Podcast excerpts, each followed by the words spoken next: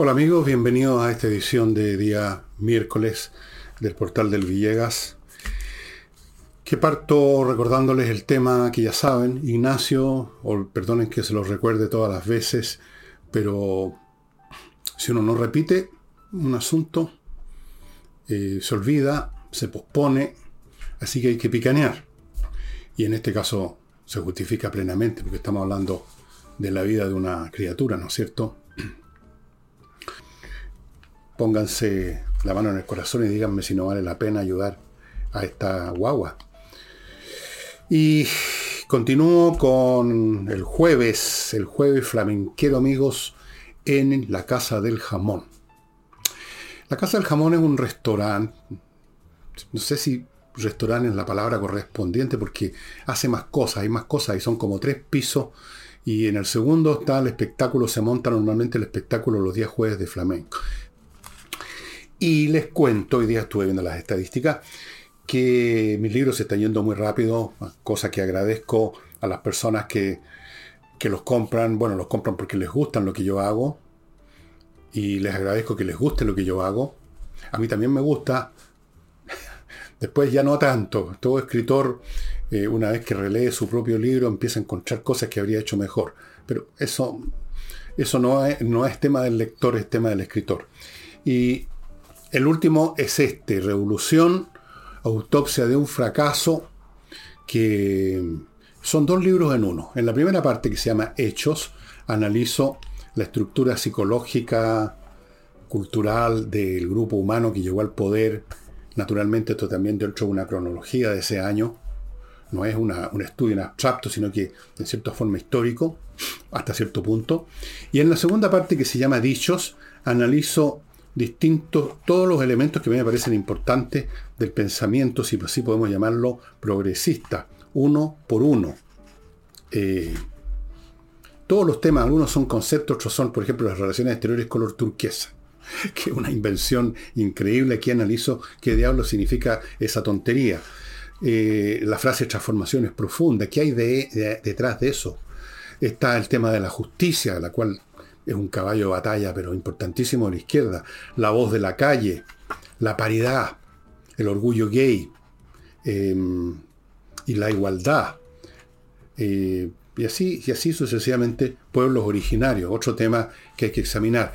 Lamentablemente vivimos en tiempo en que la gente por miedo o por ignorancia o por comodidad se traga las frases que le llegan, se, se tragan los conceptos, los clichés, eh, así sin pensarlo, sin analizarlos ni por un segundo, les dan validez y con eso funcionan. Bueno, aquí trato de que eso no ocurra.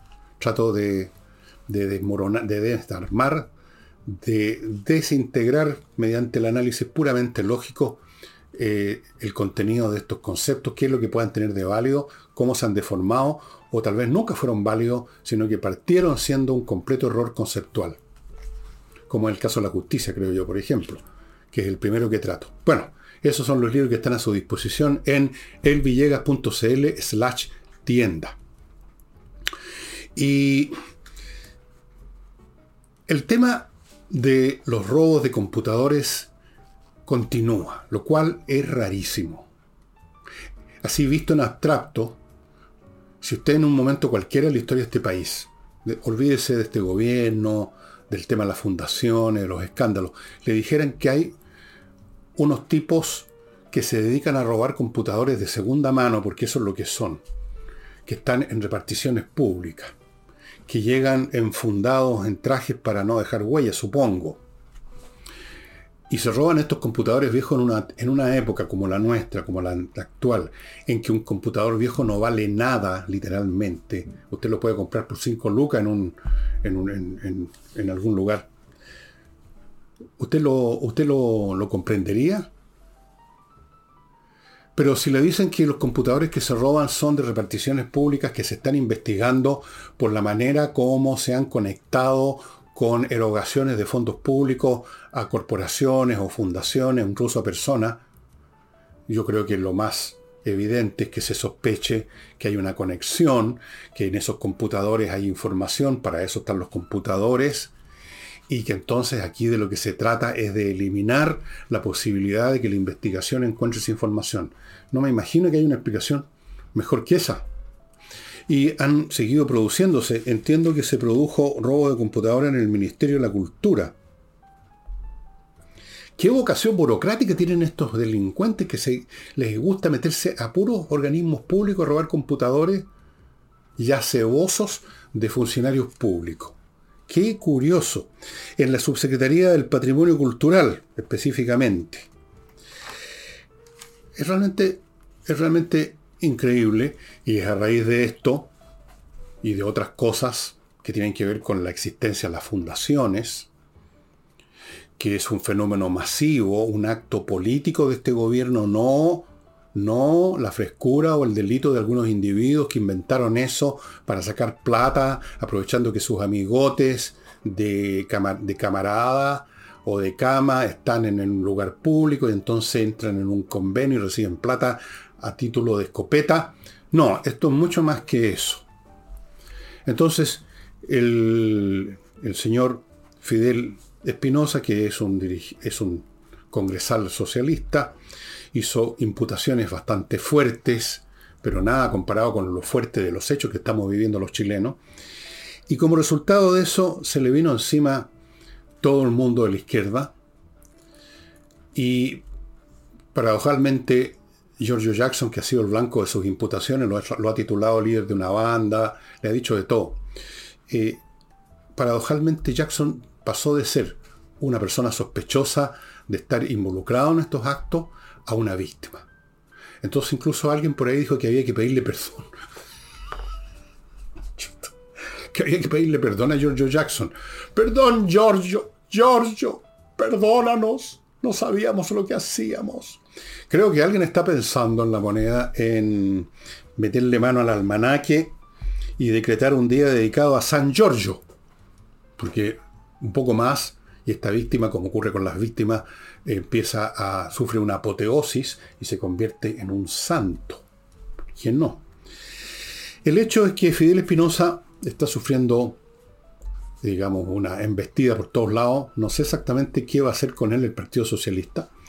Y yo le digo a Fidel Espinosa que cualquiera que sean los malos ratos que pase, agradezca a Dios que no nació en el Moscú de los años 30, porque en ese caso, cuando ocurría una situación mucho menos, eh, mucho menos clara como la, la suya, cuando no había un tipo haciendo declaraciones públicamente, sino que alguien que había escuchado a alguien susurrando algo contra Stalin, eso era suficiente para llevarlo a los famosos juicios de Moscú y meterle un balazo en la nuca. Ahora no le van a meter un balazo en la nuca a Fidel Espinosa, pero llegado el caso, lo van a atacar por los medios, lo van a funar, lo van a fastidiar por las plataformas digitales, lo van a, no sé lo que va a hacer el Partido Socialista, pero algo va a hacer, lo consideran un un apóstata, un hereje, alguien que no es de nuestro sector, alguien que no es de nuestra familia política, un canalla. ¿Y todo esto por qué? Porque el hombre está enojado en vista de esta situación global que se está viendo con platas que salen de organismos públicos que son financiados por los chilenos que trabajamos, cosa que los políticos normalmente nunca han hecho en su vida, desde luego nunca ha trabajado en su vida el señor presidente de la República, nunca. Podemos decir que este es su primer trabajo como presidente. Eh, entonces Fidel Espinosa, a pesar de ser socialista, se indignó con esto, muy indignado, más indignado en sus dichos y en su manera de ver las cosas que gente de la oposición, que son, ya los conocemos. Entonces ahora está sufriendo eh, la embestida por haber puesto de blanco de sus imputaciones a quien él considera líder de la banda. Ahora, el ministro Jackson, no sé si lo dije en algún programa hace tiempo, pero dado la nueva, la nueva imagen que se creó pelándose y dejándose, tiene un aire más que de ministro de consiglieri, consiglieri de Boris, porque son uña y mugre, ¿no? Y parece el consiglieri. Y los consiglieri son parte de una banda. Por eso tal vez que dijo que era el líder de la banda. No, no es el líder, es el consigliere. El líder de la banda es otra persona. No sé quién, pero no es Jackson. Jackson es el consigliere, un personaje, digamos, no tan importante. Y en cualquier caso yo quiero insistir, amigos, porque esto Voy a insistir porque es importante. Esto no es un tema de persona, no es un tema de Jackson, no es un tema del presidente, no es un tema... O sea, sí es un tema de ellos, pero no es en el sentido de que ellos cometieron infracciones o, irregularidades o metieron la pata o, en fin, cometieron un pecado personal no se dieron cuenta, como pasó, por ejemplo, cuando el tema de los indultos, que en un momento se dio a entender que el presidente no, no había sido, no había visto, no le habían entregado bien los informes sobre los tipos que indultó. ¿Se acuerdan ustedes que hubo una fase, después cambió todo, se dieron 20.000 vueltas? Esto no es un tema de personas, esto es, un tema, esto es una política pública. Lo de las fundaciones, que son cientos o miles, financiadas por el Estado, no es un tema de delito. No, esto es mucho peor que un delito. Esto es una revolución. Esto es un intento de llevar la buena nueva ideológica a la mayor cantidad posible de gente eh, con distintas, como dijéramos, pretextos o ángulos. Unos van a hablar a los campamentos para que vivan mejor, supuestamente. Otro es una fundación que se encarga de otro aspecto de la vida nacional. Pero en todo ello la idea es adoctrinar a la gente, especialmente a los jóvenes, que en su gran a ver, ¿cómo lo dijéramos? Bueno, son el material ideal para adoctrinar, los jóvenes, los cabritos. Ideal, porque no tienen nada dentro de la cabeza. Así que el primero que llega con un mensaje de salvación, el primero que llega con un evangelio, ojalá que les pasen uniformes, mejor todavía, aunque sea solamente un pañuelito rojo al cogote, pero maravilloso, pues. Entonces esto no es un tema de persona, esto es una política pública, o más bien dicho, una política público-revolucionaria con el objeto de concientizar a la mayor cantidad de gente joven, algunos incluso quieren darle el voto cabrito de 16 años, con el fin de tener una masa crítica de gente que les permita mantenerse flotando e incluso navegar hacia la revolución, hacia ese puerto misterioso que no se sabe dónde está, en la Rosa de los Vientos, pero que está en alguna parte y para allá vamos, demolemos primero el modelo neoliberal y navegamos hacia ese lugar ignoto como esas islas desconocidas, las novelas, ahí vemos que vamos a ser un lugar maravilloso, donde respetamos el medio ambiente, convivimos con los dinosaurios, eh, nadie trabaja, se invierte solo, no hay inversionistas, sino que las cosas solas crecen y se desarrollan. Bueno, ese, ese, mundo de nunca jamás, esa tierra de jauja, ese paraíso aquí en la tierra como en el cielo, eh, eso es lo que ellos quieren conseguir y lo de las fundaciones, las corporaciones y todas estas faramayas tienen que ver con eso. No son delitos. Ojalá fueran delitos nada más. Eso tiene solución. Se captura a los delincuentes, se les procesa y se les mete en la cárcel. Pero esto es mucho más serio. Pero claro, hay que, en algún momento, por lo menos por razones políticas, hay que encarnarlo en personas de carne y hueso. No meramente hacer una especie de ecuación en el pizarrón y una de esas personas de carne y hueso, el consiglieri San Jorge, San Giorgio, víctima a la cual hay que pedirle perdón. La verdadera víctima en este momento son los que persiguen a los victimarios. El señor Fidel Espinosa es objeto de ataques surtidos por todos lados, no debe tener la vida fácil porque después de todo él como socialista ha vivido toda la vida en esa cultura, sus amigos, sus parientes, su mundo está dentro de la subcultura socialista y ahí le están disparando y le están haciendo la vida bien difícil, ¿no? Tuvo valor Fidel Espinosa. Hay otros, yo no voy a dar los nombres porque sé, quiénes son, también socialistas, también con una larga trayectoria, más viejones que Fidel Espinosa, que yo conozco personalmente, insisto, que saben perfectamente esto y no solamente se quedan callados, sino que cuando los obligan a hablar dicen algo positivo, dicen algo agradable. La cosa es no mojarse el popó, no caer en problemas. Ustedes se imaginan quiénes son. Bueno, voy a mi primer bloque, amigos. Puros productos y servicios que son de utilidad para ustedes. Empecemos con entreninglés.com, esta academia con profesores de inglés que le enseñan vía internet, o sea, online, a hablar inglés termine este año hablando inglés. Es el plan que le ofrece entreninglés.com. Tiene un plan para este segundo semestre de 40 clases por 699 mil pesos. Una ganga, juicio mío. Cualquier curso, cualquier cosa en internet cuesta 10 veces más o 5 veces más o es malo de frente a Esas cosas gratis son malas. Si lo, no, hay cosas, no hay cosas gratis que sean buenas, muy difícil encontrar. Eh, sobre todo si son cursos y no productos físicos. Bueno, así es que ya sabe amigos, cualquier pregunta mande un mail a coordinación arroba Continúo con Torch, estas linternas extraordinarias que ya creo que les he mostrado 4 o 5 modelos y son a prueba de agua, a prueba de golpes, energía autónoma, tienen una batería propia que usted la carga en el computador con una unidad USB, tienen una potencia lumínica fantástica, algunas de estos modelos pueden alimentar su celular, si se quedó sin batería, le transfieren energía a su celular y lo sacan del apuro.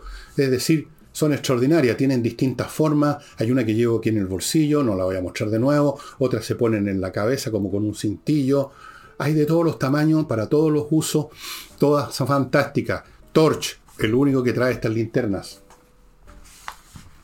Continúo con Fastmark, un courier chileno que le trae a su empresa o a usted como persona individual y privada lo que ha comprado en Estados Unidos. Se lo trae de Estados Unidos a Chile vía marítima o aérea según el caso. Un courier chileno entiende mejor los problemas y necesidades de los chilenos. Fastmark.cl con su nueva sucursal además en Puerto Vara. Continúo con Oxinova, el polvito que mezclado con un poco de agua, un litro, litro y medio más o menos, este, lo que está aquí en este sobre, se convierte en una colonia de bacterias que va a destruir las bacterias que producen los malos olores, que es la fuente de los malos olores. Usted vierte esto o lo vaporiza incluso en un jardín, hay muchos usos posibles y los olores se acaban como por arte de magia. Oxinova, solo se adquiere en el sitio. Y una muy buena noticia de espacioajedrez.com, que aparte de ofrecerles a ustedes los cursos que se inician en agosto, ya en unos días más, cursos para niños, para jóvenes, para adultos, para principiantes, para jugadores más avanzados, a precios ridículos, con seis cuotas y además a aquellos de ustedes, se los voy a mostrar,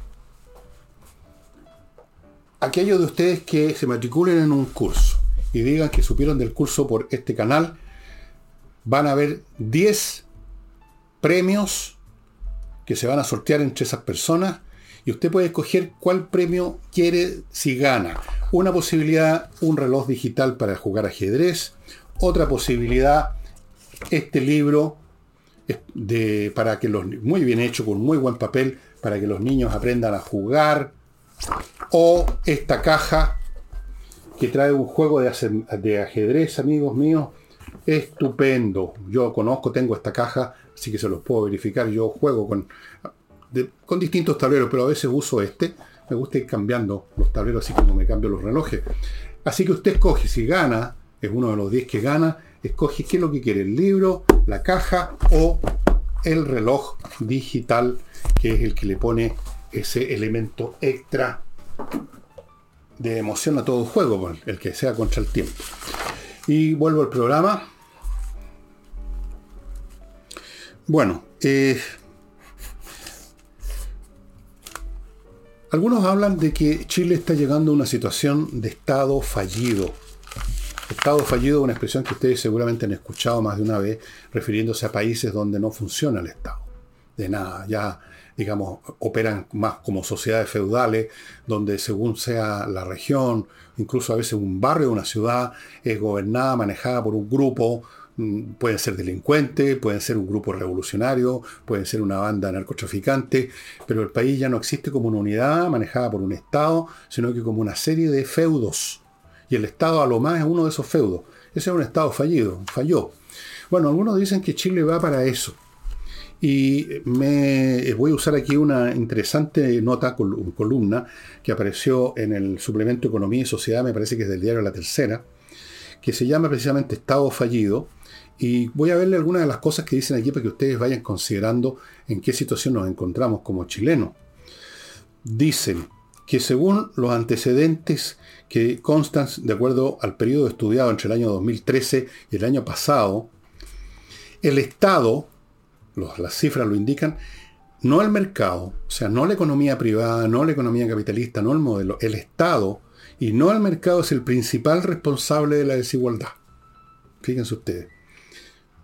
Nuestra desigualdad en función del mercado, o sea, en función de la economía libre que tanto detesta la izquierda, según el medida por el sistema Gini, que ustedes conocen que mide el grado de igualdad y desigualdad, es similar al de los países de la OCDE, como Irlanda. Después de transferencias e impuestos del Estado, en los países OCDE el Gini baja 10 puntos, mientras que en Chile disminuye solo 2,5 puntos. ¿Por qué? Porque una tajada importante que debió llegar a las personas vía transferencias directas, que explican esos otros países un 78% de disminución de la desigualdad, se queda entrampada, dice aquí, en una burocracia y en más de 700 programas públicos, la mitad deficientes. Eso habla de un Estado medio fallido. Después, siguen aquí los datos. Chile se ubicó dentro del 35%, digamos el tercio, de los países que más aumentó el gasto público de un grupo de 196 países. Esto es un estudio del Fondo Monetario Internacional. Pero la educación superior se llevó el 70% del aumento del gasto de su área. Así que después no nos preguntemos, dice aquí, por qué la evaluación PISA a nivel escolar fue tan inferior a lo esperado. Claro, tiene una capacidad de absorción del, recurso fiscal por razones políticas y todo claro, la universidad es muy superior a los colegios. Después dice, la calidad del servicio del Estado a los ciudadanos no mejora. Mientras la burocracia crece, el número de funcionarios públicos por cada mil habitantes aumentó en un tercio. Hay más de 140.000 funcionarios en el gobierno central pero la atención más personalizada al Estado no se vio reflejada en la satisfacción ciudadana, como lo muestra la encuesta Gallup. Después, la brusca caída del crecimiento del ingreso per cápita del 3,8 al 1% respecto a la última década. La inversión está asfixiada por la permisología, se refieren a la cantidad de permisos que hay que estar pidiendo y que no terminan nunca, la permisología sectorial y ambiental del Estado, se dictaron 109.000 normas, leyes y decretos al respecto. Finalmente, Chile experimentó la mayor caída relativa en la medición de estados frágiles de los 50 países con mejor ranking en el 2006. O sea, vamos para abajo. Y digo todo esto porque no olvidemos, amigos, que el actual gobierno, y en confesión del propio Boris en Europa, porque en su corazón quisiera demoler el sistema capitalista, para ellos el Estado tiene que crecer más. El Estado tiene que hacerse cargo de las pensiones, tiene que hacerse cargo completamente de la salud, completamente de la educación. A veces lo dicen directamente, a veces indirectamente, a veces actúan abiertamente y otras veces quieren liquidar los sistemas privados, como lo hemos visto con la ISAPRE, que siguen de brazos cruzados esperando que se derrumbe el sistema. Quieren ampliar este Estado fallido porque está en su ideología, está en el ADN mental, hormonal de esta gente, y ante eso, ante un creyente, usted no puede usar argumento, es como hablarle a la pared. Es como el chiste de ese judío que le hablaba al muro de los lamentos pidiendo la paz con los árabes. No pasaba nada, ¿no es cierto? Bueno, he ahí entonces cuán obsoletas son, cuán anacrónicas y cuán ruinosas son las ideas del grupo humano, político y cultural que llegó al poder por una de esos hipos de la historia que producen estos resultados extraordinarios, extraordinariamente malos, y que después tienen que ser reparados con un enorme costo, con un enorme dolor por los sucesores, pues tarde o temprano estos gobiernos, estos regímenes se desmoronan en su propia ineficiencia, ni siquiera es necesario empujarlos mucho, se caen solos, pero las ruinas que dejan, lamentablemente, hay que repararlas. Bien, Volvamos ahora a la política concreta. Se dice que la UDI está tratando de reposicionarse con su electorado de derecha, que están muy desilusionados con ello, con muy buenas razones, creo yo, eh, disputando ferozmente con los republicanos eh, e, esa clientela, y para eso y por eso, diría, dicen estos analistas, se está endureciendo en su actuar la UDI en lo que pide, por ejemplo, la cabeza de Jackson, que si no, no se juntan con el gobierno a conversar ninguna cosa. Están disputando no la suerte y el futuro de Chile, sino que la suerte y el futuro de la UDI, a ver quién va a liderar la derecha. Si nosotros, dicen ellos, o estos advenedizos, los republicanos. Ah, ah. Entonces, ahora, yo les podría decir, y seguramente muchos ciudadanos le dirían al señor Macaya, creo que se llama el hombre que está dirigiendo la, la UDI, Macaya, ¿sí? Le diría que si se quieren poner duros de verdad, pónganse duros de verdad y no con simplemente centrando su fuego en este personaje, el consigliere Jackson, perdón, San Giorgio. Pónganse duros en lo que corresponde ser duro, en ponerle atajo a este gobierno en todos los planos. Pero a eso no se atreven. Porque al mismo tiempo de ser duros, quieren parecer blandos. Al mismo tiempo de ser decisivos, quieren ser indecisos. Al mismo tiempo de aparecer como oposición, corren a todas las mesas a firmar todos los papeles. Quieren estar bien con Dios y con el diablo. Y eso es lo que ha captado el electorado. Y esa es una de las razones, o sea, la razón, o una de las dos grandes razones por las cuales los republicanos se convirtieron electoralmente, por lo menos hasta este momento, en el líder de la derecha, el número de votos que obtuvieron en la elección de concejales. Entonces, es muy fácil ponerse duro con una persona. Yo no tengo interés en defender a, San Giorgio en absoluto, porque me da lo mismo, porque yo mismo he dicho que aquí este es un tema sistémico, estructural, lo que está pasando con las fundaciones, con estas platas, no es meramente que alguien metió las manos en un cajón. Así que Jackson me da igual. Lo, lo considero que no tiene tanto valor tampoco para ocuparse de él. Pero, entonces, centrar el fuego en él que no vamos a hablar hasta que voten a Jackson. ¿Y eso qué significa? Que si mañana el gobierno le pide la renuncia a Jackson o Jackson se lo, como es San Giorgio, se lo llevan los arcángeles al cielo de una patada, de un, de un viaje, y Giorgio desaparece el escenario político, significa entonces que la UDI ahí sí va a volver a conversar con el gobierno, va a volver a entrar a estas tratativas de un punto más, un punto menos, un punto y coma y un punto seguido acá, y mientras tanto dejarlos que sigan avanzando. Porque esa es la posición en que automáticamente por default se ha puesto la UDI. Piden algo que si se los dan, entonces ¿qué? ¿En qué queda ahí la oposición de la UDI? Ya les dieron eso. Les dieron la cabeza de, de Jackson. Pongamos que se las dan. ¿Y entonces qué? ¿Qué viene después? ¿Qué otra cabeza van a pedir?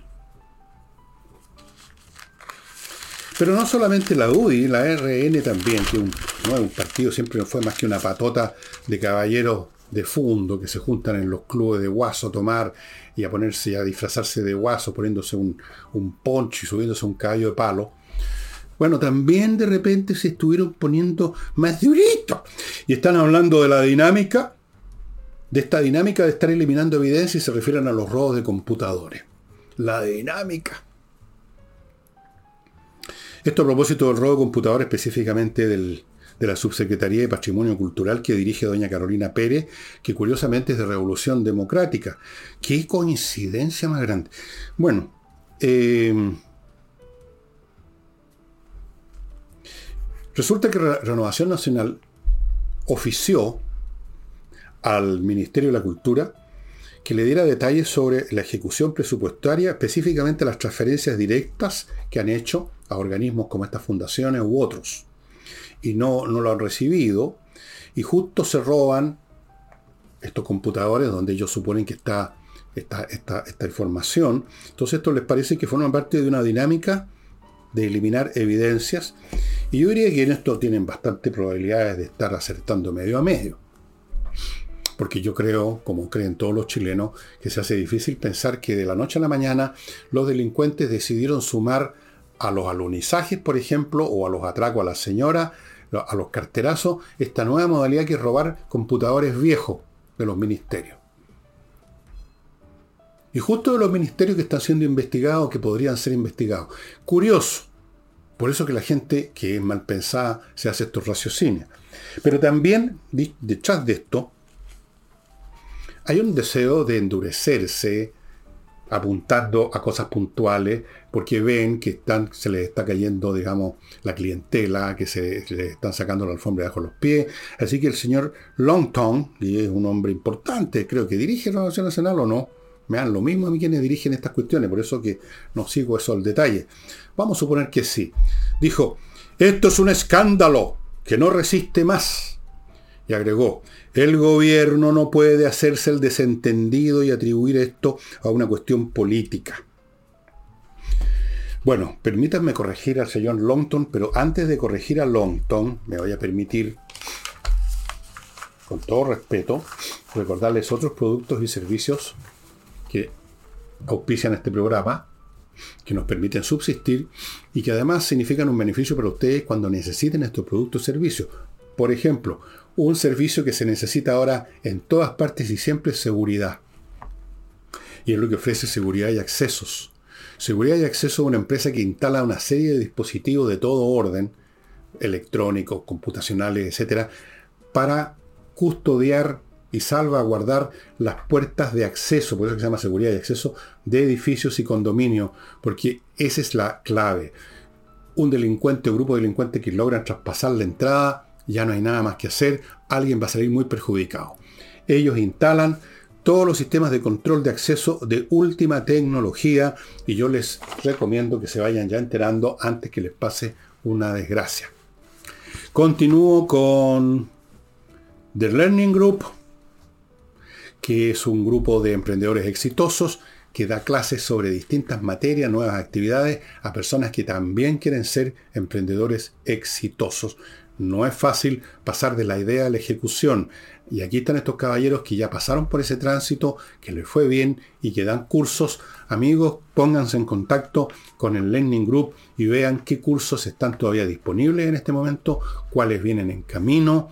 Recuerden que las clases se pueden recibir en un local que ellos tienen en Providencia o también en otros casos, o en todos los casos, vía internet, cursos por Zoom. Me parece a mí que es Zoom la plataforma que usan, pero cualquiera que sea que usen, usted puede acceder a ella, obviamente.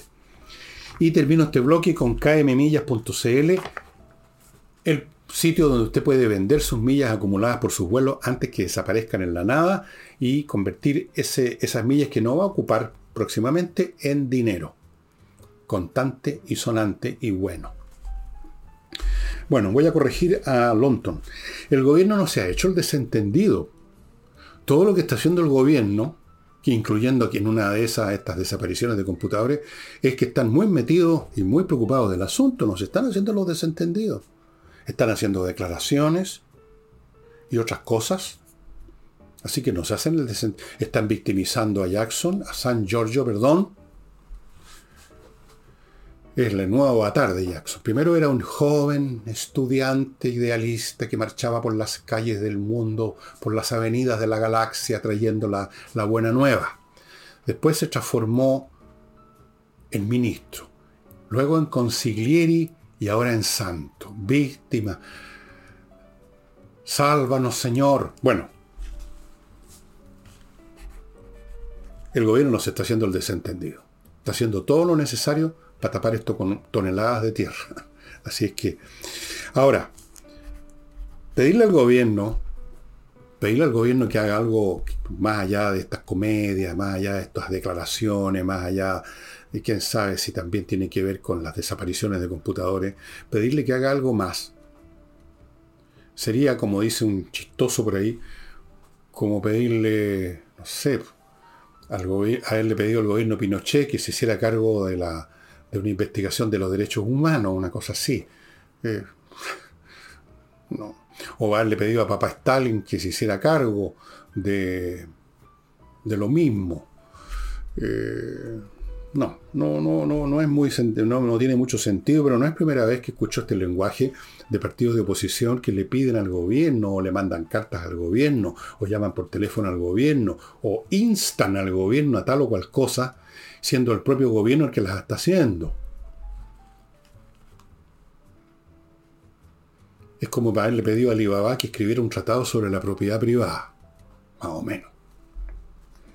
Pero con estos gestos, tanto el señor Macaya de la UDI como el señor Lonton de RN quieren hacer su despliegue de dureza ante un electorado que se les va, pero a borbotones.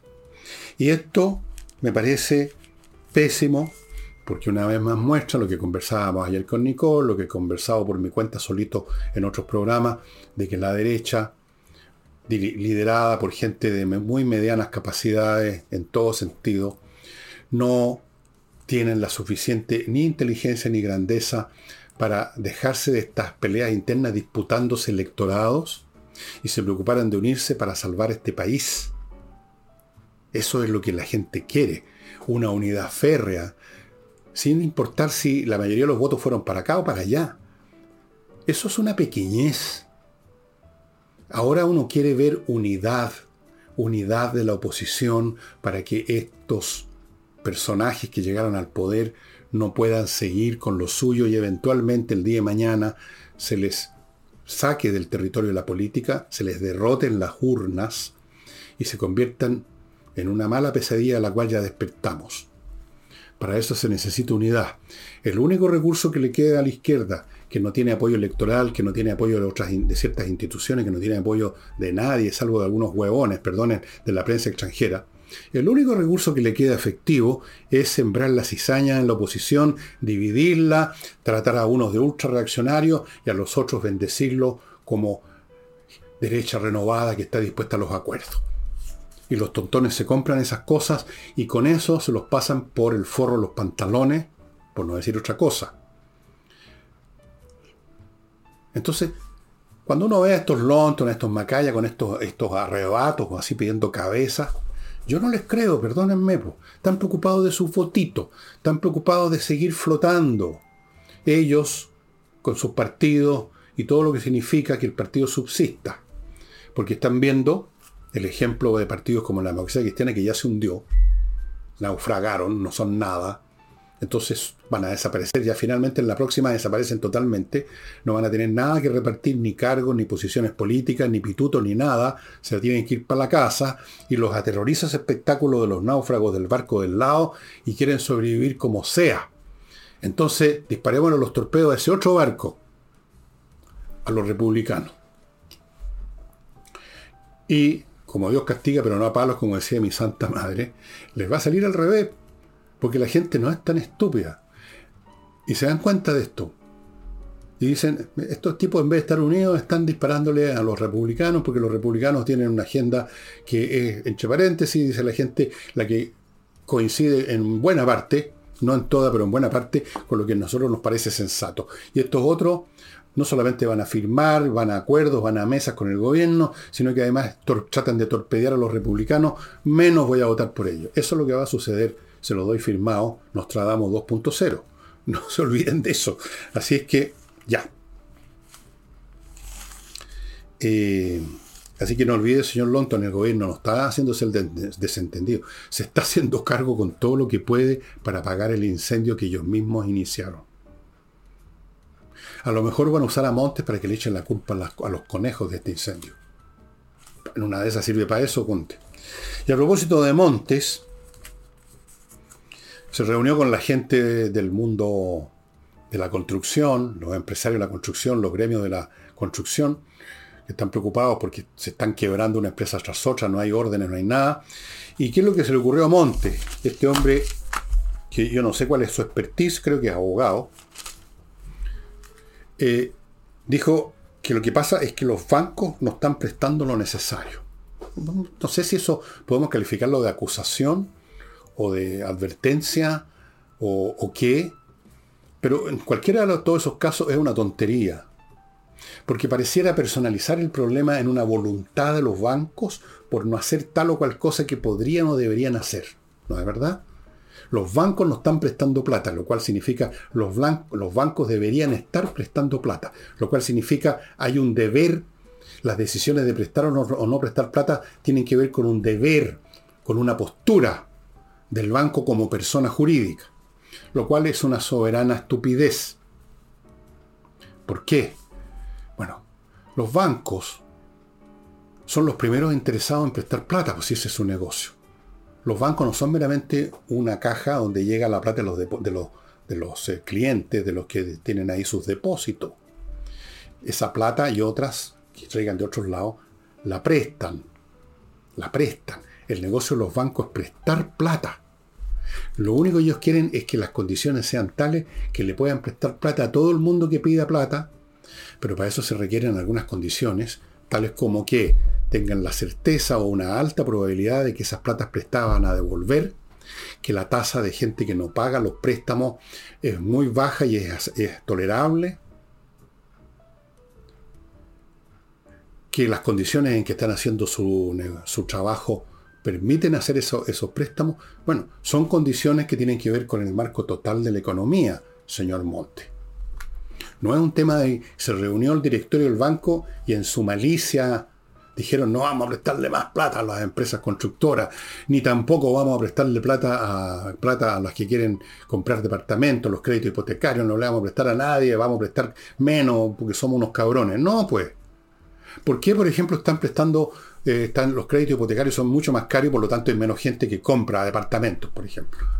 Por las circunstancias económicas que viven esos bancos generadas por el por un organismo que se llama Banco Central, que les pidió a los bancos que solidificaran más sus posiciones financieras, pensando en el Banco Central en crisis económica en gran escala, y en eso tienen razón, porque si viene una nueva guerra que a la cagá, perdón la expresión, en el mundo económico planetario, entonces los bancos tienen este problema, tienen que tener, hacer más recursos, tener más recursos de, de blindaje, por lo tanto no pueden prestar como antes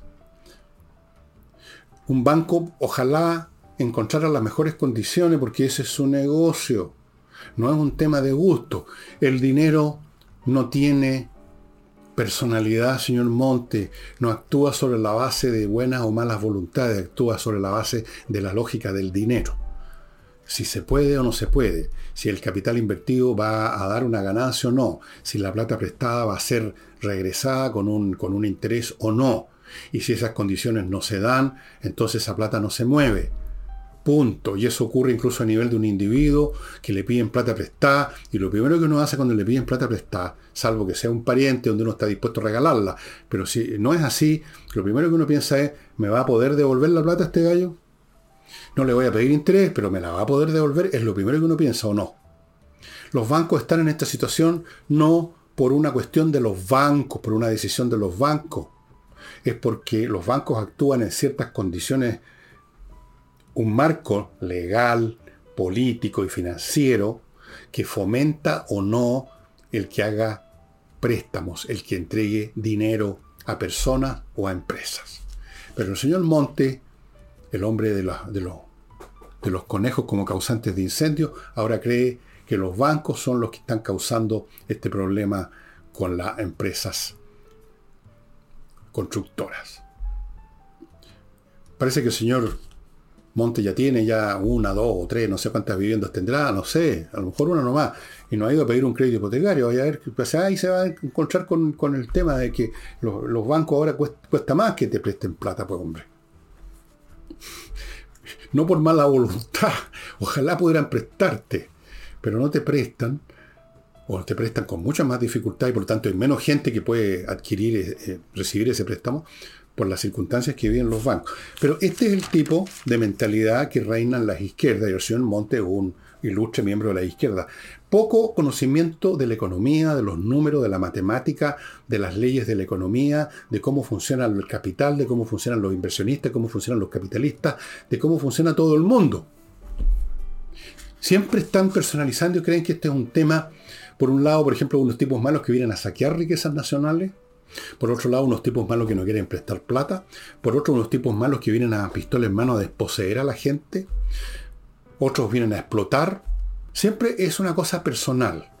Entonces el capitalista es como en esas caricaturas de el pato Donald, como el tío MacPato, que anda con un tarro de pelo, un puro y se tira en una piscina con monedas de oro. Esa es la imagen que tienen del capital estos genios resplandecientes que nos están gobernando.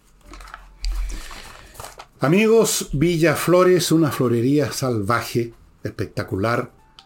Yo creo que es la más grande de Chile, la más, la más sofisticada. Le ofrece 400 composiciones florales distintas para que usted se regodee antes de comprar un arreglo floral para un matrimonio o lo que sea que usted quiere llevar un arreglo floral. Son profesionales de primer nivel atienden sus dudas, usted los puede comunicarse con ellos fácilmente y ojo que si llega a comprar, menciona el código FVillega y le van a dar un 15% de descuento. Continúo con Lomas de Millaray, un proyecto inmobiliario que entrega ya los terrenos, las parcelas del próximo año, situado en la región de los lagos más linda de Chile y muy cerca de Los Muermos, la comuna de Los Muermos, donde se está instalando una ciudad eh, financiero-técnica, FinTech, así se llama. Una especie de Silicon Valley, les he dicho, más o menos, en ese sentido, de manera tal que usted se instala aquí y no solamente va a estar viviendo en un paraje maravilloso, sino que cerca, a unos 10, 20 minutos en vehículos, usted va a tener muchas oportunidades laborales de todo tipo, profesionales, etc. Lomas de Millaray, todas las parcelas tienen electricidad soterrada, hay caminos interiores amplios, agua potable, fibra óptica, tuti. Se entregan el próximo año y los precios van desde las 900 UF pago contado. Échale una mirada al terreno, porque esté en lomasdemillaray.cl va a encontrar un video donde está el paraje. Así que usted puede calar la sandía al tiro. Continúo con Climo, miclimo.com, que mantiene su promoción de una mantención gratuita a los seis meses por cada equipo que usted compre. Ya les he dicho ya lo fantástico que son estos equipos, que yo los disfruto en mi casa. Tienen millones de ventajas que se las he detallado mil veces, no lo hago de nuevo. Quiero insistir en la promoción. Una mantención gratuita por equipo a los seis meses. Sigo con remodeling, empresa con puros profesionales para remodelar su casa como debe ser en los temas de pintura de muros, suelos, los muebles de cocina, cambios estructurales de la casa por medio de arquitectos, puros profesionales. Adiós los maestros chasquillas, más profesionales ahora en remodeling. Compreoro.com. Ahí puede comprar lingotes de oro y o lingotes de plata con 99,9% de pureza. Valor intrínseco. No es una, un papel de la bolsa, que es un papel que representa un valor que puede irse al suelo. El oro y la plata son objetos físicos que mantienen su valor y más bien tienden a subirlo nunca nadie le va a arriscar la nariz frente a un lingote de oro. Así que es una excelente póliza de seguro financiero. Usted puede tener una parte de sus recursos monetarios en oro o plata y si se viene el mundo abajo todavía ese oro y plata le va a dar a usted una posibilidad de salir adelante. Y termino con Hey, el corredor inmobiliario que continúa vendiendo cosas bastante milagrosas, pero él lo logra porque tienen métodos muy especiales, únicos en Chile, para vender propiedades y trabajan como animales todos los días de la semana, todo el año. Son como vuestro servidor y más todavía. Así es que ya saben, Hey, Ángel Hey, si tiene una propiedad mm, pantanada en algún otro lugar, póngala en manos de Ángel Hey. Y los libros que le voy a mostrar hoy día son una variante, no una variante, son algo más o menos similar, pero distinto a lo que les mostré hace un par de días, de, que fue el estudio de la historia de Toynbee, que es una mirada a la historia donde los sujetos históricos que analiza Toynbee son las civilizaciones como entes sociales, económicos, políticos, culturales propios, con su propia característica, su individualidad. Hay otro historiador, un francés, que fue muy importante en el desarrollo de la historia moderna a mediados del siglo XX, que se llama Fernand se llama como yo. En francés, Fernando se dice o Fernand o Ferdinand. Y en alemán se dice Ferdinand. Bueno, el libro que les recomiendo, que son dos volúmenes, es El Mediterráneo y el, o sea, el Mediterráneo y el mundo del Mediterráneo en la era de Felipe II, el rey español, el emperador español más bien, que reinó en la segunda mitad del siglo XVI, en la época de las grandes guerras marinas, la época de Lepanto, las guerras con los musulmanes, etc. Entonces, el sujeto histórico de Braudel ya no es una civilización, sino que es una región geográfica que es el Mediterráneo, donde coexistieron, comerciaron, guerrearon, intercambiaron, se influyeron mutuamente varias civilizaciones. Por ejemplo, el mundo musulmán y el mundo cristiano guerreaban, pero también había comercio, había intercambio, ideas que iban para allá y para acá. Recordemos que buena parte, sí, una gran parte de, la, de los escritos de la antigüedad clásica que llegaron a Europa fue por intermedio de los árabes, de los musulmanes, que llegaron al norte de África se fundaron ahí varios reinos musulmanes y luego en España y de España al resto de Europa. o sea, hubo una difusión cultural importante por gestión de los árabes y viceversa. Hubo mucho intercambio y por supuesto hubo también mucho conflicto. Y es una historia apasionante porque aquí aparece una región extraordinaria que ha sido escenario de la historia por tantos siglos, el Mediterráneo, primero la civilización de la antigüedad clásica, eso se derrumbó, luego vienen los reinos más modernos que compiten por la hegemonía en el Mediterráneo, comercian, etc. ¿Qué sé yo?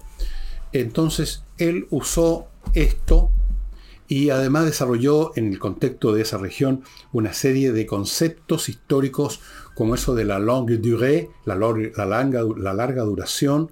La historia de larga duración es aquella que es como las corrientes profundas del océano, no tiene mucho que ver con las olitas de la superficie, los cambios dinásticos, las guerras, sino que son cosas más de fondo que están ocurriendo, que involucran a fuerzas históricas de gran calado, como yo entre paréntesis creo que está pasando ahora en el planeta, y que toma muchas formas, toma formas distorsionadas, toma formas racionales, toma formas políticas, y dentro de las formas políticas toma muchas formas, movimientos sexuales, movimientos ambientalistas, todo eso forma parte de un proceso global muy importante. Es súper entretenido e interesante, y yo he verificado antes de hacer este programa que ustedes pueden encontrar esto en Amazon. En varias formas, hay un set con estos dos volúmenes, hay también distintas ediciones que vienen con volúmenes separados. Ustedes tienen que simplemente comprar los dos volúmenes que están separados en la presentación de la página, pero es lo mismo. Y esto es un libro, o más bien dicho, este es una, esta es una visión de la historia que todo estudiante de historia debiera conocer. Yo no sé qué es lo que hay en el currículum de las escuelas de historia hoy en día, por ejemplo, eh, los que van a ser profesores de historia, qué sé yo, o, o en las academias. Yo no sé si Braudel se estudia o no, pero sea como sea, está o no en el currículo, esto debiera estar. Es una obra muy importante, yo diría la más importante que produjo Fernand Braudel, que produjo varias. Ustedes van a encontrar en Amazon otras obras de él, todas son interesantes, pero yo recomiendo en primera instancia esta, que le leí hace 3 o 4 millones de años y que debiera releer, pero una vez más, lo que me está liquidando a mí es el tiempo que me queda para tantas relecturas que debiera hacer. Aquí tengo unas una cosa pegoteada, una nota, aquí se marcará algo con un papelito. Y eso sería todo por hoy, estimados amigos. Mañana jueves estamos nuevamente con Nicole Rodríguez. Nos estamos viendo. Chao.